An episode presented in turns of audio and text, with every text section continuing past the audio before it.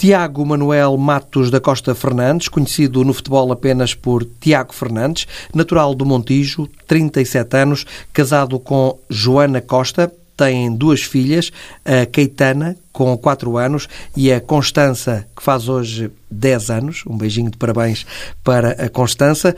O Tiago Fernandes é treinador de futebol, é filho de uma glória do futebol português, Manuel Fernandes, um dos melhores avançados da história do futebol nacional. Tiago Fernandes já passou por clubes como União de Leiria, como observador, Vitória de Setúbal, onde foi adjunto, depois oito épocas na formação do Sporting, chegou à equipa principal do Clube de Alvalade, orientou o Sporting três jogos, eh, frente a Santa Clara, Arsenal e Desportivo eh, de Chaves, no período após a saída de José Peseiro e antes da entrada do holandês eh, Marcel Kaiser.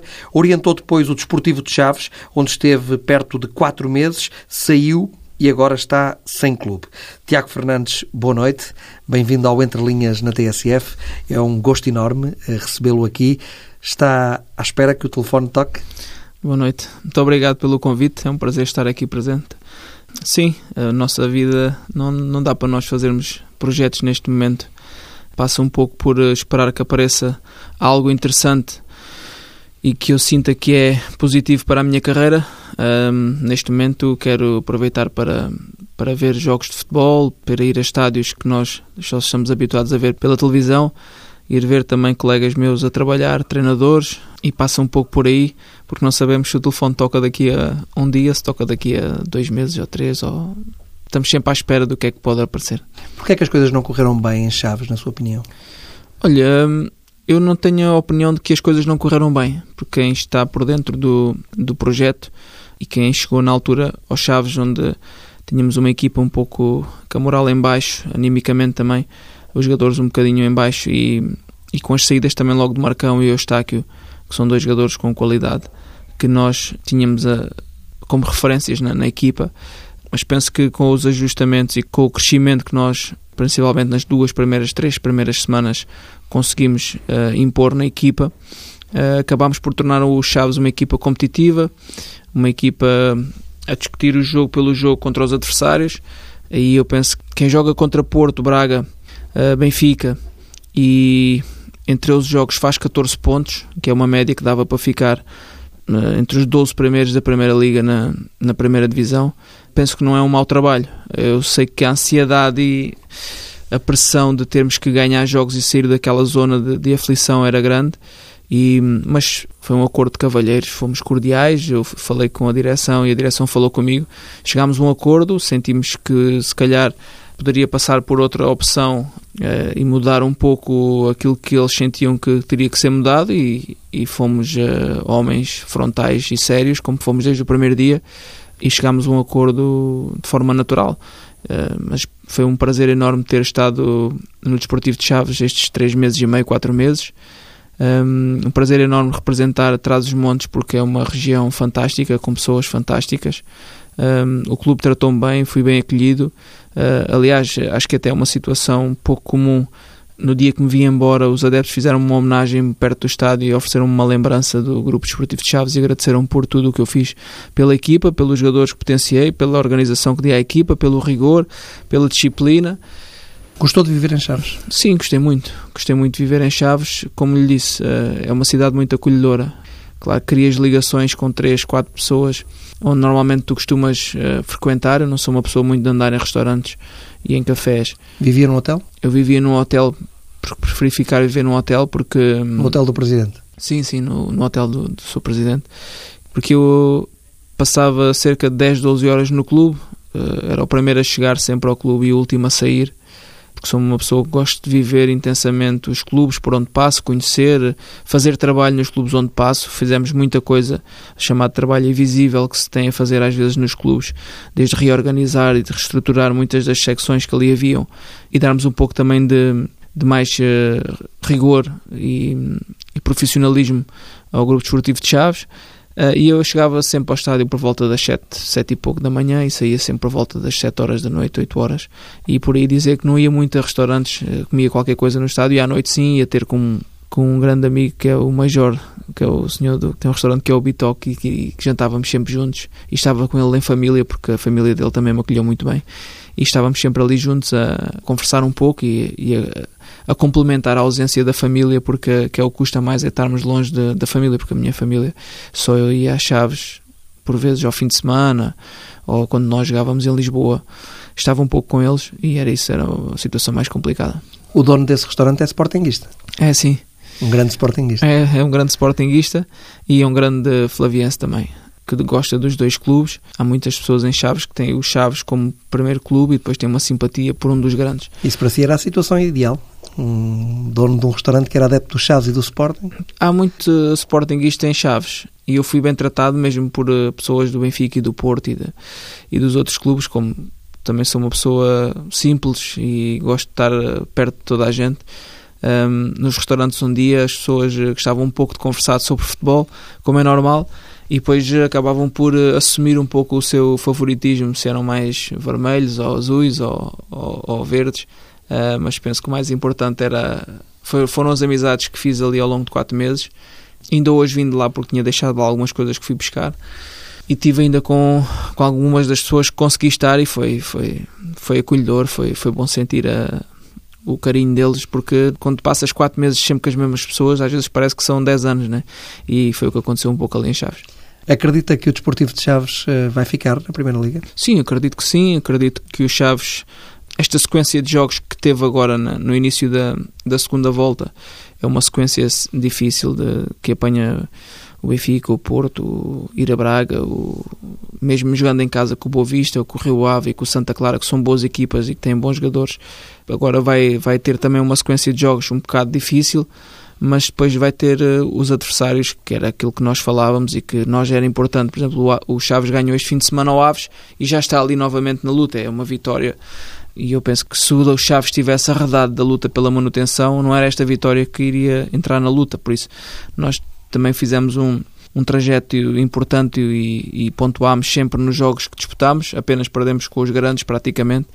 E o Chaves agora que vai ter os seus adversários diretos, foi no Aves este fim de semana, vai ter o Tondela, vai ter o Feirense, vai ter o Nacional, que são equipas que é do campeonato do, do Chaves e que têm que pontuar. É um peso muito grande ser filho de Manuel Fernandes? Não, eu penso que as pessoas podem identificar um pouco com isso. Eu como nasci com já com esse com esse carimbo e, e é um orgulho enorme ser filho de quem sou uh, e é um privilégio enorme ter primeiro crescido como filho de um jogador de futebol e ter andado dentro dos balneários desde que nasci.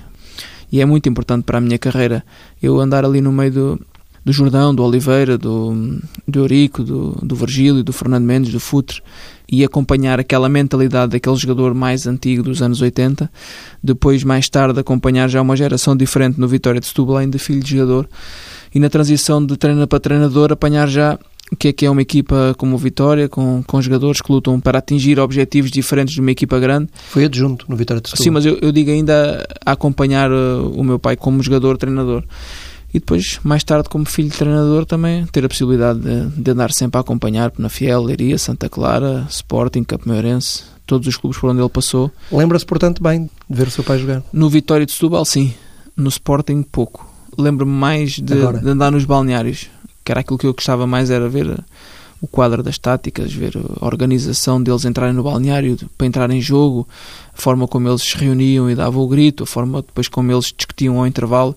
Tenho essas imagens gravadas na memória mais do que vê-los jogar, porque essa parte para mim já era a parte do jogo em que eu não percebia tanto. Agora, o que me marcava mais era estar ali ao pé daqueles jogadores, que para mim eram jogadores fantásticos na altura, e, e são essas imagens que eu recordo mais. E eles deixavam que estivesse ali. Eles, mesmo que não deixassem, eu enfiava-me sempre lá no. O Manuel Fernandes, o roupeiro, punha-me sempre lá no, na rouparia e eu ficava sempre com ele lá a comer cubos de marmelada e a, e a ouvir as palestras do, do Toshak, do, do Manuel José, do, dos treinadores que na altura, do Alisson. Lembro-me do Alisson porque falava inglês e para nós era não se percebia nada praticamente do Malcolm que ele dizia, Malcolm Allison. E eu punha-me sempre ali com, com, o roupeiro sentado num banquinho onde ele engraxava as botas e limpava as botas, a comer aquela marmelada dos cubos de marmelada antigamente que havia sempre para os jogadores comerem ao intervalo. E às vezes até via o jogo no túnel com ele a comer cubos a comer cubos de marmelada e via o jogo e depois quando eles desciam para o túnel ia outra vez e depois ia com o meu pai para casa, todo contente. Isso é no tempo de Roger Spray também? Roger Spray. Os jogadores de Sporting jogavam com os olhos pintados, não é? Eu acho que foi mais no Vitória de Setúbal que ele fez isso. Uhum. Uh, mas lembro que ele, por exemplo, punha eles a aquecer na sauna, fazia o aquecimento, logo a pré-ativação no balneário, que também era uma coisa que, que em Portugal ninguém fazia. Dava-lhes logo ali uma coça dentro do balneário que eles já se iam para o campo já praticamente a ferver. Já tinha vontade de ser treinador nessa altura? Já. É claro que quando és jovem queres sempre ser jogador primeiro para realizares o teu sonho. Só como senti depois que a oportunidade não chegava aos 23, 24, 25 e se calhar que também por uma razão ou por outra não ia atingir um nível de primeira divisão e quando tinha 26 anos o, o Mister José Mourinho convidou-me para ir eh, passar uma semana com ele e conversámos e ele uh, disse-me que o melhor que eu fazia pela paixão que tenho pelo jogo, pela ambição que tenho pelo jogo de futebol e pela curiosidade que tenho de, de, tanta coisa que há no futebol que mexe com tantos pormenores, com tantos princípios, com tanta coisa que as pessoas nem calculam. Ele disse-me para eu começar aos 26, porque quando tivesse 36, 37 já teria 10 hum, anos de carreira e estaria à frente dos jogadores que acabam a carreira aos 36, 37 e que querem começar uma carreira de treinadores. Por isso, se, eu, se não fui um jogador top, que é mais fácil de entrar como treinador, uh, tendo já 10 anos de carreira a partir dos 26 anos até aos 36, 37, teria maior vantagem de entrar no mundo do futebol como treinador do que se começasse só aos 33, 34 a pensar na carreira de treinador e foi, e foi o que eu fiz. Onde é que estava o Mourinho nessa altura? O Mourinho na altura foi, estava a ir para o Chelsea. Chelsea Inter foi, foi nessa transição. Porque foi num aniversário do meu pai que eu fiz uma surpresa. Foi, fui buscar o Mourinho em Setúbal para ele ir lá aos anos do meu pai. E ele foi lá ter connosco a casa e depois, eh, a partir daí, convidou-me para andar atrás dele e fui sempre fui sempre acompanhando os treinos e, e quando tinha tempo para ir ver os jogos e os treinos dos clubes onde ele estava. Foi bom porque foi um treinador que me abriu muitas portas e a simplicidade dele uh, conquistou-me desde miúdos porque eu, ele era observador das equipas do meu pai no, no Vitória de Setúbal e no Estrela Amadora e eu ia com ele ver os jogos dos adversários muitas das vezes e, e era uma companhia que lhe fazia e eu na altura tinha 16, 17 anos mas andava com ele a ver o, na altura Académica de Viseu porque era a equipa que jogava contra os adversários do, do Estrela Amadora ou do, do Ovarense na altura porque o meu pai saiu do Vitória para o Estrela, levou o Mourinho e depois quando foi para o VAR não pôde levar o Mourinho porque já tinha, eles já tinham lá a equipa técnica cheia, mas continuou a trabalhar com Não ele. havia lugar para o Zé Mourinho? Não havia lá lugar, mas, mas o meu pai deu-lhe a mão e o meu pai disse que queria continuar com ele eh, como observador e ele continuou a fazer as observações e a dar aulas aqui em Setúbal, em Alhos Vedros. O Tiago jogava em que posição? Eu jogava médio ofensivo, avançado. Era onde eu gostava de jogar. Onde corresse menos era onde eu jogava. Mas deve ser uma frustração uh, ser filho do Manuel Fernandes, de um, como dissemos há pouco, uma antiga glória do futebol português, um dos melhores avançados da história do futebol português, e depois perceber que não consegue eh, atingir um nível parecido, que não consegue, como disse o Tiago, perceber claramente que não consegue chegar à Primeira Liga, à Primeira Divisão. Não, eu penso que não é frustração, é nós temos que traçar o nosso, o nosso caminho e o nosso destino e nem toda a gente pode ser jogador de futebol. Eu próprio treinei oito anos a formação do Sporting e todos os jogadores que lá jogam pensam que vão ser jogadores de futebol e não são. Por cada plantel que nós treinávamos, sabíamos que só dois, três iriam chegar à Primeira Liga, nem era a equipa principal do Sporting. Eu digo à Primeira Liga. E a equipa principal do Sporting chegava um, dois por ano, a não ser que tivesses uma geração muito forte, como foi o caso da geração de 99, que acabaram por chegar 6 ou 7, que não é uma, uma anormalidade. Mas agora estão a chegar mais. Chegaram agora. No Sporting eh, não tanto, mas por exemplo no Benfica agora estão a chegar muitos jovens à, à equipa principal. É porque esta geração 99 é bicampeã da Europa, não é por acaso. É porque eles têm mesmo qualidade e são obrigados a pôr eles a jogar, porque eles são melhores que os outros. A geração de 99 em Portugal é bicampeã da Europa. Eu não me recordo, no, tirando a Riad e a geração do Queiroz, que também ganhou uh, os campeonatos uh, da Europa e do mundo, eu não me recordo de uma geração tão boa como esta geração de 99. Todos os miúdos são bons e vemos uh, Dalot está no Manchester, o Thierry está na equipa principal do Sporting, o Miguel Luís está na equipa principal do Sporting, o Florentino está na equipa principal do Benfica, o Jota está na equipa principal do Benfica, o Jetson está na equipa principal do Benfica, o Queiroz e o Leite são os centrais do Futebol Clube do Porto, o Vinagre joga no Wolverhampton com 19 anos, já é titular muitas vezes do Wolverhampton, eh, o Kina joga no Inglaterra também, uh, o Mesac também foi agora para a Inglaterra, os miúdos são todos. O Rafael Leão é um craque, é um fenómeno que vai ser dos melhores do mundo da, posição dele. e já joga titular indiscutível do Lille e já tem 7 ou 8 gols na Liga Francesa com 19 anos. Uh, ou seja, esta geração de 99 dá para fazer uh, três equipas que lutem pelo título em Portugal. As pessoas não têm noção disso. Tem o Luís Maximiano na baliza, tem o Diogo Costa do Porto, tem Virgínia, três guarda-redes top, tem três laterais direitos top, tem cinco centrais top, tem três laterais esquerdos fantásticos, tem sete ou oito médios centros fabulosos, tem extremos Uh, o Elvis Baldé uh, tem muito jogador com muita qualidade e os miúdos foram obrigados a entrar nas equipas porque eles são realmente muito bons. Porquê é que o Benfica está a apostar mais que os outros? Uma questão de estratégia do Benfica? Não, o, Benfica também tem mais jogadores neste momento dessa geração que os outros. Né? Tem o João Félix, tem o Jota, tem o, o Rubem Dias, é de 97, Florentino, tem o Ferro, que é de 97 também. Jetson o Jetson, ou seja, eles têm mais jogadores. Uh, tem o Buda também emprestado, também é de 97. Tem o Yuri também é de 97, que é uma geração uh, mais, um pouco mais velha. Uh, mas o Sporting também tem. O Miguel Luiz, o Giovanni e o Thierry já jogaram na equipa principal do Sporting. O Elves está emprestado e já esteve várias vezes na equipa principal do Sporting. O Luís Maximiano já jogou no Sporting. O Rafael Leão, se tivesse cá, era titular indiscutível do Sporting. E eles estão a apostar. O Benfica e o Sporting estão a apostar muito nesta geração de ouro. Rafael Leão vai ser o ponta de lança da seleção portuguesa? O Rafael Leão, sem dúvida nenhuma, vai ser o, ele e mais 10 dentro de pouco tempo na seleção nacional. Já dizia isto ano passado. Também eu disse ao Sousa Sintra no início da época que era o jogador que eu mais gostava de recuperar daqueles que saíram era o Rafael Leão, porque é o jogador que mais dinheiro iria valer no Sporting. Porque eu conheci ele desde os 14 anos e trabalhei, fui o treinador que mais anos trabalhou com ele. E para além do miúdo fantástico que é, é um talento que é uma coisa Nunca vi nada igual. Se nós vimos jogadores desta geração a triunfar, se o Rafael Leão estivesse em Portugal, isto era, uma, era como o Cristiano Ronaldo na altura fez. Aliás, eu arrisco-me a dizer que o Leão nos Júniores não é inferior ao Ronaldo, uh, da idade do Ronaldo com 19 anos. O Rafael Leão e o Ronaldo, a mentalidade é diferente. As características e o potencial não diferem um do outro em termos técnicos eh, são parecidos, em termos de elegância a jogar também são um pouco semelhantes.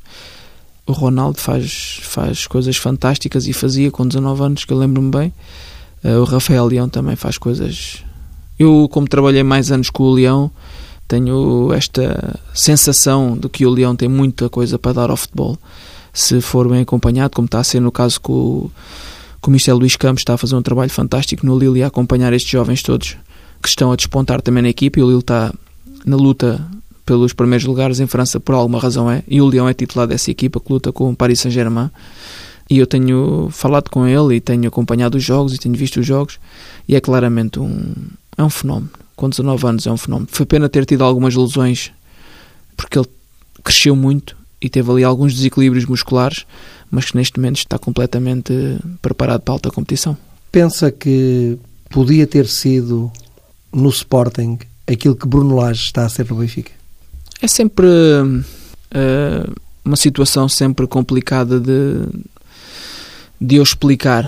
Uh, o que eu sinto foi que, e que sinto-me orgulhoso, é que, que fiz o melhor de mim dei tudo de mim naqueles anos em que estive no Sporting e eu penso que foi a cereja no topo do bolo acabar ali com aqueles três jogos fantásticos na equipa principal do Sporting, onde estávamos a dois pontos do título, praticamente ficámos apurados para a Liga Europa, num jogo com o Arsenal, né, com num estádio fantástico também, que os jogadores tiveram um comportamento fabuloso. E empatou em Londres. Sim, empatámos 0-0. Uh, desfrutámos do jogo, desfrutámos com paixão, com rigor, com organização e, e eu penso que ficou bem espelhada a qualidade da equipa do Sporting e do 11 do Sporting que apresentámos naquele jogo e de, também dos suplentes que o Sporting tem, uh, que é uma equipa que tem condições para lutar pelo título. Ganhou nos Açores do Santa Clara, ganhou em Alvalade ao Desportivo de Chaves, uh, alimentou a esperança de que iria ser aposta para Não. continuar como treinador do Sporting?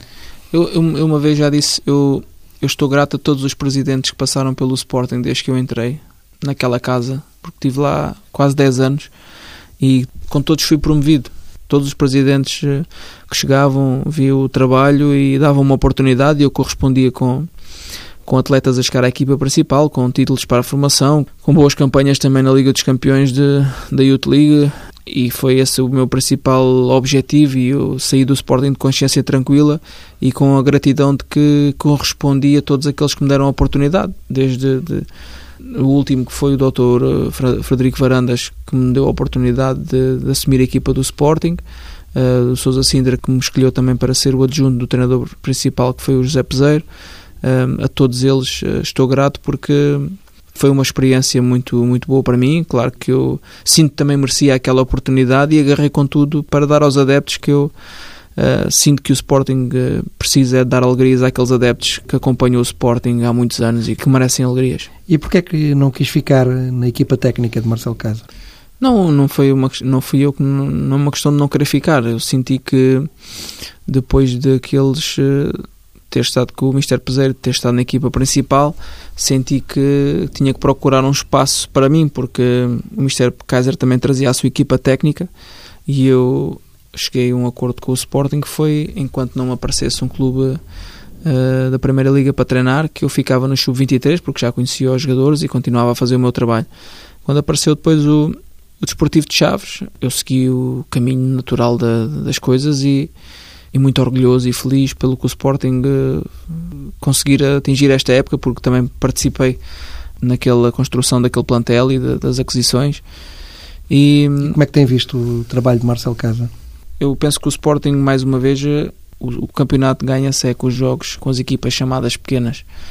E um, o Sporting, eh, se tem ganho em Setúbal, na Madeira e ao Tondela, estava em primeiro lugar.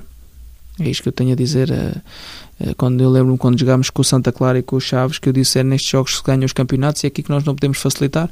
E é aí nessas semanas que nós temos que ser muito mais exigentes com os jogadores, porque quando jogámos com o Arsenal eu não lhes disse nada em termos de motivação. Mas o Benfica e o Porto também perderam pontos com equipas pequenas. Sim. Podem dizer o mesmo, se não Sim, tivessem perdido. Mas, com... Mais, mas perderam menos do que, o, que o Sporting. Senão, não? senão não estavam à frente. Uh, eu lembro perfeitamente quando jogámos com o Chaves ou com o Santa Clara tu procuras fazer vídeos motivacionais, motivar os jogadores, dar-lhes uh, ansiedade pelo jogo, dar-lhes crença pelo jogo uh, para entrarem no jogo com determinação. E no jogo com o Arsenal nem foi praticamente só falar em termos de estratégia e de organização, coisa que viram ser os nossos comportamentos, porque o foco deles estava completamente no máximo. Porquê é que o Sporting ganha tão pouco no futebol profissional nos últimos 40 anos? Penso que, na minha opinião, por, eh, por falta de estabilidade por falta de, de, deixarem que as pessoas que lá estão que façam o trabalho, que acabem as suas ideias e que consigam atingir os objetivos com toda a gente a remar para o mesmo lado. E depois a estratégia tem que passar um pouco pelo aquilo que é o Sporting, que é ter 5, eh, 6 jogadores de, de, qualidade acima da média, juntamente com o valor de, dos jogadores da formação, criar uma equipa competitiva que dispute todas as frentes mas que sinta também que a aposta tem que ser o campeonato nacional, porque o Sporting é difícil, conseguimos chegar uma vez à final da Liga Europa, foi bom. Mas o foco do Sporting tem que ser claramente o campeonato. O Sporting que formou alguns dos melhores jogadores uh, dos últimos largos anos na história do futebol português. Uhum. E depois não consegue ganhar. Uh, lá está, porque o Sporting se conseguir, eu lembro no ano do Boloni, em que o Sporting tinha jogadores com muita qualidade de seleção nacional, tinha uma espinha dorsal montada e com a ajuda da irreverência e da criatividade destes miúdos que entravam da, com qualidade também da formação, ajudou o Sporting a catapultar-se para o primeiro lugar e daí já não sair mais, porque depois é um misto de um pouco de irreverência e de irresponsabilidade dos miúdos que até é positivo no jogo, uh, juntamente com a experiência e com a responsabilidade dos mais velhos também que são para eles exemplos e, e jogadores determinantes no dia a dia porque lhes ensinam, porque lhes explicam é importante hoje um jogador como o Thierry chegar ali ao balneário e olhar para o Bruno Fernandes e olhar para ele como um exemplo e vê-lo a trabalhar todos os dias e sentir que ele é realmente um exemplo e por isso é que ele está naquele nível. E é essa mística que se tem que passar para os mais novos. Isto vem de cima da liderança e da, da estrutura do Sporting. Eu penso que é isso que tem faltado ao Sporting nos últimos anos, é que se faz um trabalho, agora estamos a conseguir criar uma estrutura e uma base e teve que se, se calhar reorganizar e reestruturar algumas situações financeiras e desportivas que eram urgentes e o trabalho está a ser feito é no sentido de criar uma equipa competitiva com dois, três jogadores de qualidade, juntamente com os jogadores da formação para lutar pelo título. E é isso que o Sporting tem que fazer. Eh, tem que ter alguém também que tenha esse conhecimento, porque, como eu disse há pouco, o campeonato em Portugal, na minha opinião, é um campeonato competitivo e, e o Sporting tem estado um pouco arredado do título nos últimos tempos, tirando com o Jorge Jesus. Mas eu sinto que não é difícil ser campeão pelo Sporting. Sinto isso é difícil de conseguir ser campeão pelo Sporting. Agora, se adotares uma estratégia de, de equilíbrio, mas que acertes bem nos jogadores que vais buscar, porque consegues ir buscar dois, três jogadores muito bons, que se, estiveres atento ao mercado consegues ir buscar jogadores de qualidade, juntamente à base que já lá tens, porque o Sporting tem, tem uma dupla de centrais que é das melhores em Portugal. Tem médios como o Bruno Fernandes, com uma qualidade imensa. Tem o Base Doce, que é um jogador com uma qualidade fantástica. Depois tem os jogadores nas alas, que têm, são soluções e que pode ir buscar mais um ou outro jogador que tenha, também venha acrescentar qualidade. Tem o Acunha, que é um titular da seleção argentina. Uh, tem jogadores com muita qualidade que tens que juntar a, a, estas lacunas que o plantel tem, jogadores que tens que escolher e tens que gastar dinheiro e investir, uh, para depois, juntamente com os jogadores da formação, teres uma equipa a jogar uh, com o ritmo de campeão e com a ambição de campeão. Gostava de ser o Tiago a fazer esse trabalho? É uma pergunta que qualquer treinador em Portugal gostava de treinar o Sporting. Mas esse é o seu grande sonho, regressar ao Alvalade? O meu sonho é, é perguntam-me muitas vezes se, se, o meu sonho é treinar o Sporting. O meu sonho não é treinar o Sporting. O meu sonho é ser campeão pelo Sporting. É diferente. Agora, uh, o momento, quando é que isso vai acontecer, nunca podes prever. Eu sinto que estou numa idade de querer sempre mais e melhor e estou preparado para qualquer uh, desafio que me possa aparecer porque, como eu disse, tive 10 anos a preparar-me para ser treinador e gosto de treinar, tenho a paixão de treinar, sinto que os grupos de trabalho que lidero também se sentem envolvidos e embebidos no, no nosso, na nossa filosofia de treino. Agora, se, se me disser se gosto de treinar a equipa A, B ou C, eu eu sei o que é que gosto e o que é que é melhor, como nós todos sabemos em termos de, de, clubes, quem é que não gosta de treinar o Sporting, quem é que não gosta de treinar um grande clube como o Sporting. Todos os treinadores ambicionam isso em Portugal, mesmo aqueles que estão identificados com outros clubes, muitas das vezes ambicionam treinar um grande clube como é o Sporting. Imagina-se a treinar um clube rival do Sporting? Não, é, é difícil. É difícil. É difícil eh, porque não digo que nunca possa acontecer, mas é difícil eh, porque tenho uma ligação grande ao Sporting. Eh, sou profissional, sou profissional de futebol, mas acho que era difícil de, de treinar. Apesar disso, já podia ter acontecido, se calhar, alguma vez. Já houve essas hipóteses. Já teve convites para trabalhar no Benfica ou no Futebol Clube do Porto? Não tive. Claro que quando estás no futebol e fazes um bom trabalho num ano ou no outro, surgem alguns convites já houve, já houve convites e abordagens, mas não. Mas que é para trabalhar na formação desses clubes? Sim, sim. E na altura não aceitou? Eu estava estava no Sporting, estava bem, estava feliz e estava a cumprir com o contrato que tinha na altura e estava muito feliz onde estava e não sentia que não havia necessidade de mudar. E pensa que o Sporting deve continuar com o Marcelo Kaiser? Isso eu não posso responder a essa pergunta. Acha que seria uma boa medida de Frederico Varandas? Que o Marcelo Kaiser já conhece melhor o campeonato neste momento, já está mais identificado com o campeonato neste momento e, e acho que se der continuidade a algumas coisas que fez positivas, pode ser o treinador do Sporting na próxima época, penso eu. Não, sou, não sei o que é que vai na cabeça dos responsáveis, mas o que eu sei é que o Dr. Frederico Varandas uh, sabe muito bem aquilo que quer para o Sporting. É um grande presidente, é um presidente apaixonado pelo clube e que tem feito um trabalho muito bom, ao contrário do que algumas pessoas pensam, tem feito um trabalho fantástico. Está a pouco e pouco a recuperar o Sporting uh, financeiramente e desportivamente. É claro que não é fácil chegar ali e nós sabemos como é que algumas coisas estavam e de um dia para o outro conseguir uh, arrumar a casa. Mas ele está a pouco e pouco a conseguir construir um Sporting mais forte, mais sólido, mais coeso, mais seguro e tem tudo para ser um presidente do Sporting durante muitos anos. Estava na academia quando se deu aquela invasão ao Alcochete? Sim, estava a treinar. Percebeu-se do que estava a acontecer? Na altura ouvi gritos e ouvi ali algumas. Uh, senti que alguma coisa não estava a ser normal. Mas como às vezes vão lá escolas de miúdos visitar a academia, e eu até pensava que eram os miúdos que andavam ali a correr e a ver os, os campos e isso tudo. Quando um adjunto meu chegou ao pé de mim e me veio dizer que tinha saído lá de dentro, que tinha acontecido isso, fui de pronto a correr para ver o que é que se passava, porque também tenho uma ligação grande aos jogadores e estamos ali todos os dias e não me sentia bem comigo mesmo se, se não abandonasse o treino naquela altura para ir ver o que é que poderia ajudar, né? Que foi um momento complicado para todos. Sim, foi um momento ali de tensão, que foi um ato um pouco sem pensar, que aconteceu e que, que eu penso que já faz parte do passado e que é bom voltar à página. E o Sporting é muito grande e não se revê neste tipo de situações e tem que continuar com a bola para a frente e, e para a frente aqui é o caminho e temos que pensar em coisas positivas para o futuro e não ficarmos agarrados àquilo que aconteceu de menos, menos bem no, no passado. O que é que Frederico Varandas lhe disse no momento em que teve que lhe transmitir que não ia continuar como treinador do Sporting? Fala-se muita coisa e às vezes se calhar passa uma imagem de, de, ser um pouco arrogante ou de ser um pouco não ter não ser muito humilde porque as pessoas não me conhecem. As pessoas não me conhecem às vezes julgam os treinadores e as pessoas que estão um pouco expostos em termos públicos um, Isso tem muito também a ver com uma entrevista que o Tiago deu há uns tempos sim, à Sport TV, não é? Sim, porque... Quando disse que dificilmente chegaria alguém ao futebol português que tivesse capacidade de lhe ensinar alguma coisa não, o eu, sobre o jogo. Sim, é? o que eu disse foi que é difícil chegar aqui a algum treinador e vir-me ensinar sobre o jogo. É verdade que eu disse. Porque nós, na Liga dos Campeões... Um, Mas foi essa afirmação que fez com sim, que as pessoas sim, sim, é olhassem para si e pensavam, porque eu estava a defender alguma arrogância eu, sim, é normal eu estava a defender o Sporting na altura e nós na Liga dos Campeões calhámos em dois anos, calhámos com o Borussia Dortmund, com a Juventus, com o Olympiacos, com o Barcelona e nós uh, passámos o grupo uh, contra essas equipas. Eu penso que é, é de louvar para aqueles jogadores que são jovens e que ambicionam disputar estes campeonatos contra grandes jogadores, como é o caso da Juventus e do Borussia e do Barcelona.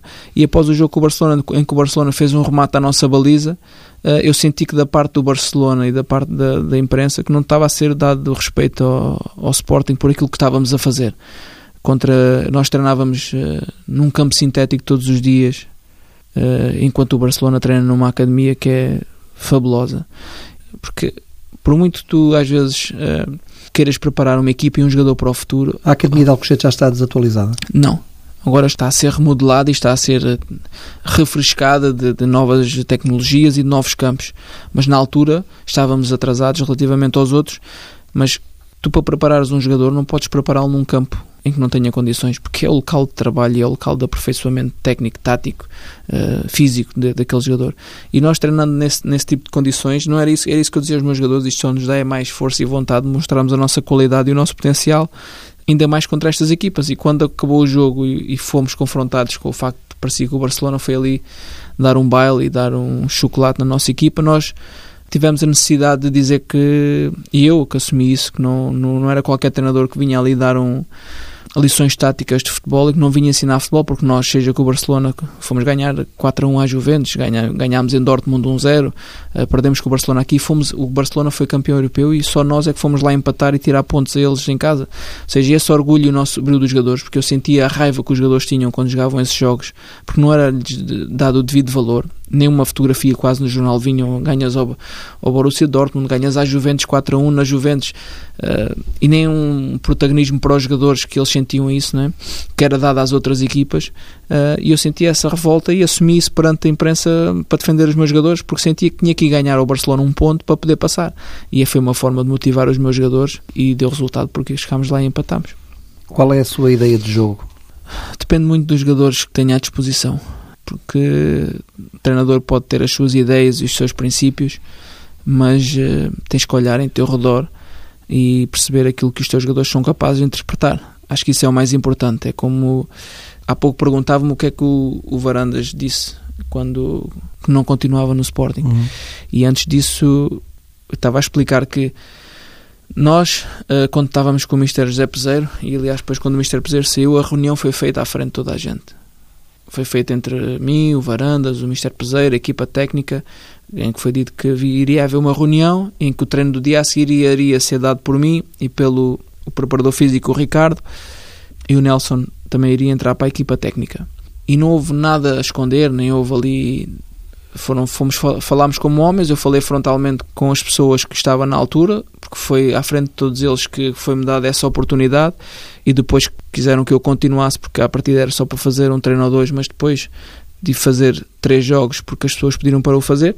E quando o presidente do Varandas falou comigo também foi da mesma forma, uh, deu uma oportunidade e eu agradeci e depois foi, eu sabia que iria chegar outro treinador e senti que depois, quando chegou o novo treinador, que ele me transmitiu com a neutralidade e deu-me a escolher até, inclusive, se queria ficar na equipa técnica, se queria ir para o sub-23 ou se queria sair na altura e acabámos por optar pelo sub-23 até para ser um, um contrato.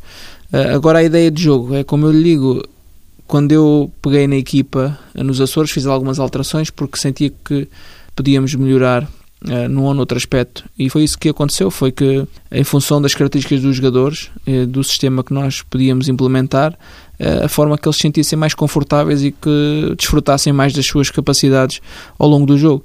E a ideia de jogo é essa. Às vezes as pessoas gostam de dizer a minha ideia de jogo é um jogo ofensivo, uh, com este sistema, com jogo exterior, jogo interior, uh, mas uh, essas dinâmicas, se me disser assim, neste Sporting, ou neste Benfica, ou neste Porto, qual era a sua ideia, o que é que pretendia fazer. É mais fácil, ou como cheguei a Chaves, tive que fazer três ideias de jogo, porque quando cheguei a equipa tinha um comportamento. Depois, com as saídas e entradas, tivemos que fazer outra, criar outra ideia, outro plano estratégico. E isso é que nos faz crescer como treinadores, que é nós adaptarmos às realidades e às, e às dificuldades de, dos plantéis e conseguirmos uh, tirar uh, frutos das capacidades de cada um Uh, juntamente com um coletivo forte, a equipa usufruir desses argumentos técnicos e táticos individuais e coletivos.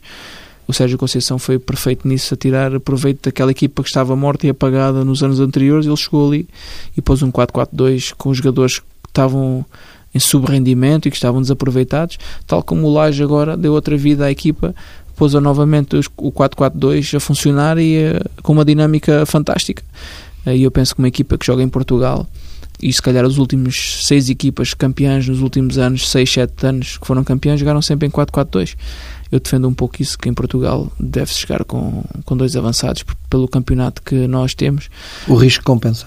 O risco compensa, o risco calculado compensa e as características dos jogadores para desempenhar essa, esse sistema também são fundamentais. O Benfica e o Porto têm, porque têm dois médios fabulosos, tanto o Benfica como o Porto, Samaris e Gabriel neste momento, e Danilo e Herrera, ainda tem o Oliver para desempenhar essa, que na minha opinião é num 4-4-2 tradicional, são jogadores basilares na, no sistema e nas ideias do treinador, porque são jogadores que mais inteligentes têm que ser, que mais metros correm e que mais equilíbrio dão à equipa. Conhece bem Bruno Lage? Sim, conheço. Trabalhámos na formação, somos também ele é de Setúbal e trabalhou no Vitória de Setúbal e conheço bem e somos amigos. Está surpreendido com este trabalho dele? Não aproveitou muito bem a oportunidade. Um treinador que andou também largos anos a aprender e a treinar a formação, a ser adjunto de equipas principais com o Mr. Carvalhal, soube aproveitar a oportunidade e estou feliz por mais um jovem técnico português estar-se a afirmar no futebol português. Quem é que acha que vai ser campeão? Olha, hum, eu acho que o Porto e o Benfica já não perdem mais jogo nenhum até ao final da época. Hum, Podem empatar. Não. Não perdem mais ponto nenhum não ou perdem, não perdem mais, mais jogo nenhum? Mais jogo nenhum. Não perdem mais pontos nenhum o Porto e o Benfica até o final da época. Assim sendo o Benfica é campeão. Se for assim, o Benfica é campeão. Mas ambos têm um ou outro jogo pelo meio Champions e Liga Europa que pode haver ali uh, ser decisivo aspectos e pormenores que podem ditar um campeonato. E eu penso que o segredo está aí. A equipa que estiver mais fresca e mais solta para conseguir uh, discutir e disputar uma, um jogo com o Liverpool e depois ir jogar uh, um jogo contra uma equipa que luta para não descer, ou um jogo agora como o Benfica tem para a Liga Europa contra um adversário forte na Alemanha e depois ter que ir jogar ao fora ou em casa contra uma equipa que também que luta para não descer ou que luta para ir uh, à Liga Europa. Penso que aí pode haver ainda surpresas, porque de resto não estou a ver o Benfica e o Porto a perderem muitos pontos. Têm que ir os dois a Braga? Tem que ir os dois a Braga. Tem que ir os dois a Vila do Conde. Sim, mas isso é subjetivo, porque ninguém diria que o Belenenses iria tirar dois pontos ao Benfica em casa e agora se calhar o jogo que até pensavam que ia ser mais difícil em Moreira de Cónegos, o Benfica ganhou com uma extrema facilidade e com muita qualidade. Uh, o Porto em hum, Santa Maria da Feira, que é o último classificado, teve mais dificuldades e vai ser assim. Eu sinto que vai ser muito disputado até final e hum, as duas equipas que se vão confirmar que vão descer vai ser na última jornada e, as duas, e a equipa que vai ser campeã também penso que vai ser na última jornada, havendo um, um Porto Sporting. E o Sporting pode chegar ainda ao terceiro lugar?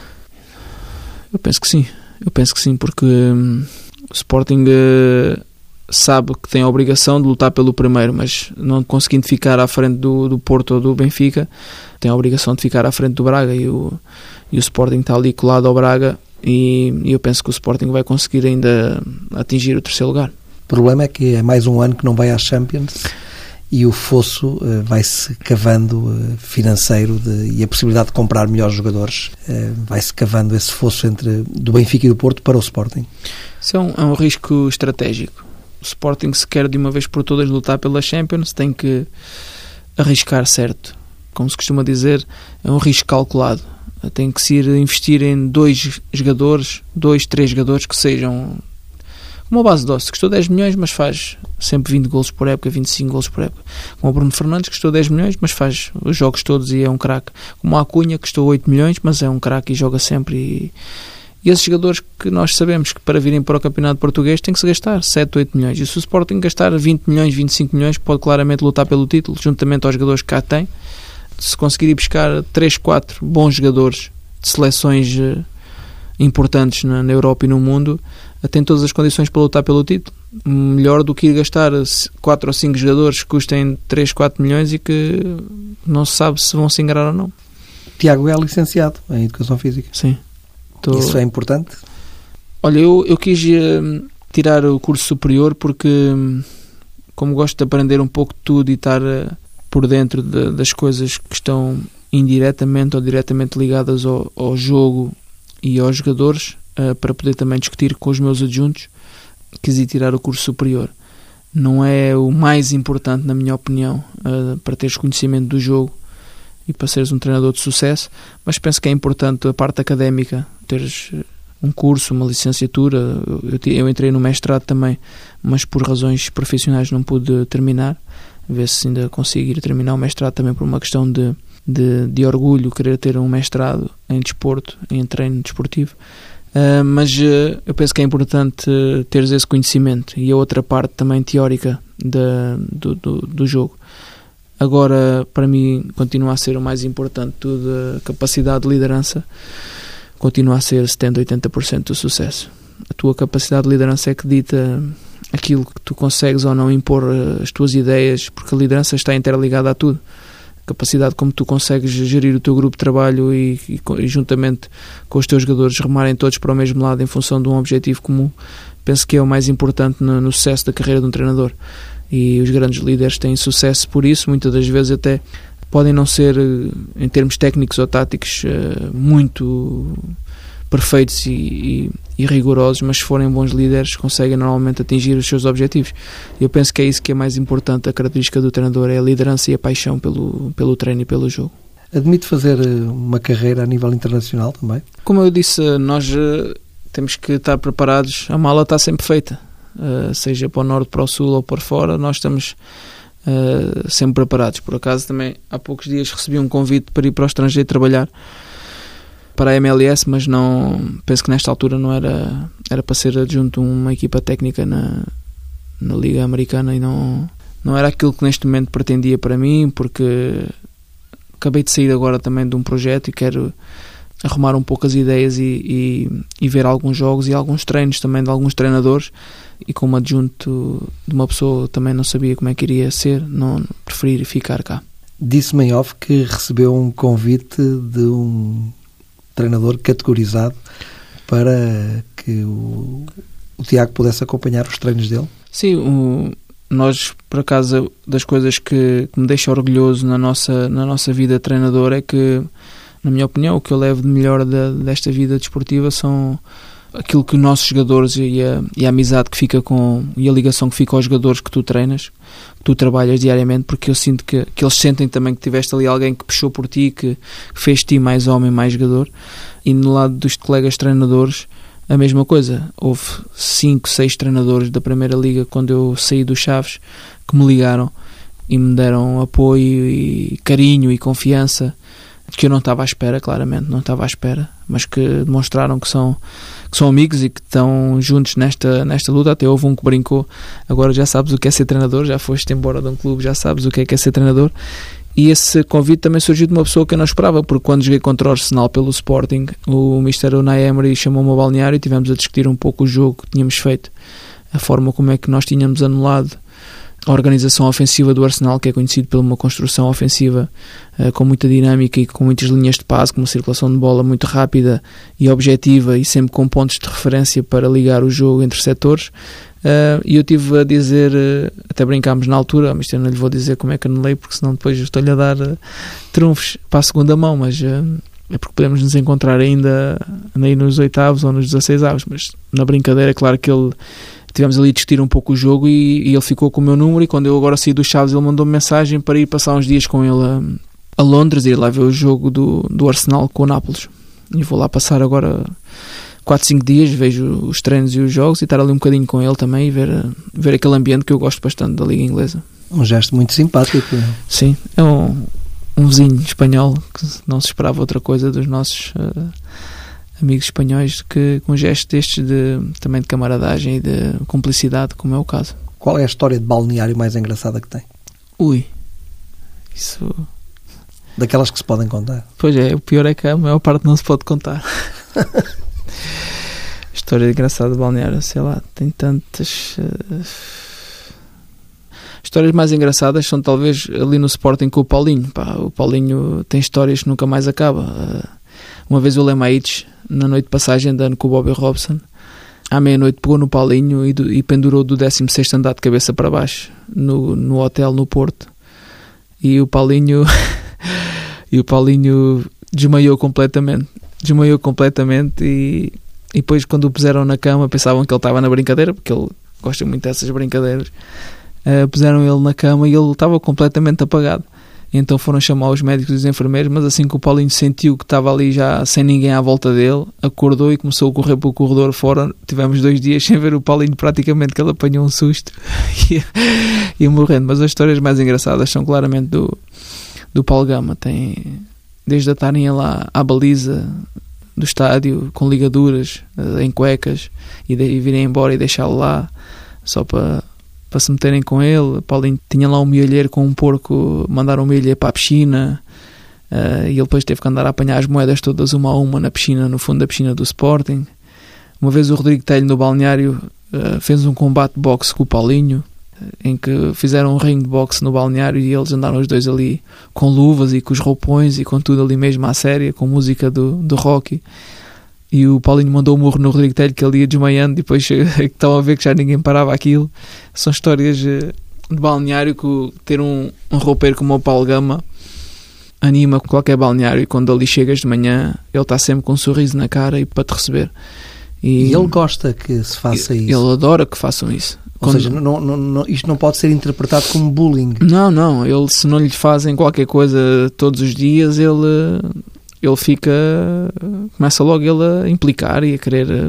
E a querer mostrar que está ali, mas sempre com um espírito que só o Paulinho é que sabe ter aquele espírito. É uma pessoa que vai contigo jantar e sabe estar, mas também se vai contigo para a brincadeira, é, é o número um na brincadeira. É uma é, figura do Sporting. É uma figura, claramente, uma figura indiscutivelmente de, de, do Sporting Clube Portugal. Se calhar neste momento é das maiores figuras do Sporting Clube Portugal, é o Paulinho, pelo respeito, pelo carinho, pela simpatia e pela presença que ele tem ali todos os dias, que é fantástico. É um, um, um roupeiro que dorme todos os dias na academia praticamente, fica lá todos os dias. Ele às vezes dorme dentro da sauna, outras vezes dorme dentro da banheira de hidromassagem, porque ele gosta, tem essas e, pá, nós achamos graça, porque chegar ali e ver ele a dormir dentro da banheira, achamos graça. E, e é claramente uma boa disposição logo de manhã chegar ali com, com o Paulinho. É, é, são, são aquelas pessoas que sabem o, o lugar delas, que são humildes e que trabalham e que, e que vale a pena nós conhecermos ao longo da nossa vida. Ainda agora, em Chaves, das pessoas que eu mais gostei de conhecer foi o, foi o técnico de equipamentos. O Mirito, um amigo que eu levo para a vida, porque foi uma pessoa que me acolheu desde o primeiro ao último dia, nunca me deixou faltar nada teve gestos para comigo fantásticos de uma pessoa que vive ali em Chaves e que viveu ali toda a vida, mas que nunca me deixou faltar nada desde o primeiro ao último dia. E, e são estas pessoas que nós, uh, para mim, que são tão importantes como o presidente. Gosta de ligações à pele? Sim, muito. Sou muito ligado a toda a gente do clube. Quando me vim embora do Sporting, as pessoas que mais me gostou a deixar foi, foram os roupeiros e as pessoas da limpeza e as pessoas da cozinha porque foram nove anos em que tomávamos o pequeno almoço todos os dias juntos, eh, estávamos sempre praticamente toda a hora a conviver, eh, sei quantos filhos têm, conheço os filhos, eh, ajudava no que fosse preciso, pá, e com os roupeiros a mesma coisa, e com os jogadores também, porque não é só a parte do treino e do jogo, como a parte depois extra-treino, que é importante nós. Eu lembro, por exemplo, no jogo com os Chaves em casa, pedi ao, ao secretário técnico para, antes do jogo, as famílias, os filhos, irem todos dar um, um, abraço aos pais antes de eles entrarem em campo. E são coisas que, que, marcam, porque tu vais entrar ali num jogo para já contra os Chaves, pelo Sporting, e precisas de energia, precisas de, bons sentimentos, boas emoções, e ires para o balneário um minuto antes de entrar, teres ali o teu filho a dar-te um abraço e uh, dizer qualquer coisa como gosto muito de ti, força, faz um bom jogo, uh, vence por nós. Uh, são coisas que mexem com os jogadores e eles entram com outra alma e com outra ambição. E lembro-me perfeitamente o Matiu, que é campeão da Europa, ter ali o filho agarrado a ele, dar-lhe um beijo e desejar-lhe boa sorte. Se calhar mexeu mais com ele do que qualquer uh, jogo de grau de dificuldade elevado, porque são pequenos gestos que nós sentimos os jogadores e sentimos que eles, para além de serem desportistas, são seres humanos que passam muito tempo fora da família e que os filhos são muito importantes porque eles não conseguem levar os filhos à escola, não conseguem acompanhar o crescimento e estes pequenos gestos são, são fundamentais e é isso que nós levamos também do, das boas épocas desportivas que fazemos e boas imagens são estas emoções e estes, estes sentimentos. Para além do futebol, o que é que gosta mais de fazer na vida? Estar com a família, o tempo é pouco, nós eh, durante o ano passamos muito pouco tempo com a família e, e agora que possamos estar mais algum tempo livre ou quando não estou uh, a trabalhar ou no dia de folga, gosto de estar em casa, uh, almoçar bem, ver um, um joguinho de futebol à tarde ou ir dar um passeio com a família ali uh, na nossa zona ou ir ver a família, porque não é fácil a vida que tenho e a vida que levo, estar com os meus pais, ir a o meu pai ou minha mãe ou as minhas irmãs. Fala muito de futebol com o seu pai? Com o meu pai falo mais é de das características técnicas dos jogadores, não tanto da parte tática do jogo, isso não, não falamos tanto. Ah, claro que falamos alguns pontos uh, essenciais de, das partidas, mas ele fala mais é das, das características técnicas dos jogadores. Ele é muito exigente eh, principalmente com os avançados, e gosta de dizer aquele jogador joga bom, é bom tecnicamente, é rápido, decide bem, este defesa tem esta lacuna, tem aquela. É mais situações pontuais, não tanto do devias ter feito assim ou devias ter feito assado, dá as opiniões mais específicas eh, do jogador do que do próprio jogo. Tiago, nosso tempo esgotou-se. Também estamos a gravar isto no dia do pai. Pois é. O programa está, vai para o ar eh, nesta quarta-feira, mas foi gravado ontem, dia do pai. Não vou prender mais tempo, estamos a gravar no Porto, sei que ainda tem que ir para o Montijo, Sim. para ter com a Caetana e com a Constança e com a sua mulher, com a Joana, e para comemorarem o dia do pai. E ainda por cima a Constança amanhã faz também. Amanhã ela é que Amanhã não, hoje, porque o programa, é, o programa está aí para nesta quarta-feira. Hoje faz 10 anos. Paga o jantar. Mas uh, paga o jantar a Constança. E desejar muitas felicidades muito obrigado. Não o prendo aqui mais tempo, tenho uma viagem para fazer. e um esperamos vê-lo a treinar eh, brevemente uma equipa em Portugal ou fora de Portugal Sim. e que um dia possa cumprir aquele que se percebeu ao longo desta conversa, que é o seu grande sonho de treinar o Sporting Clube Portugal e de fazer do Sporting, que é também o seu sonho, não tanto treinar o Sporting, mas fazer do Sporting campeão nacional. Sim. Muito obrigado, então. O prazer foi todo meu estar aqui consigo e até breve. Um dia quem sabe voltaremos aqui a estar juntos novamente. Esperemos que sim. Um abraço Obrigado. e até sempre.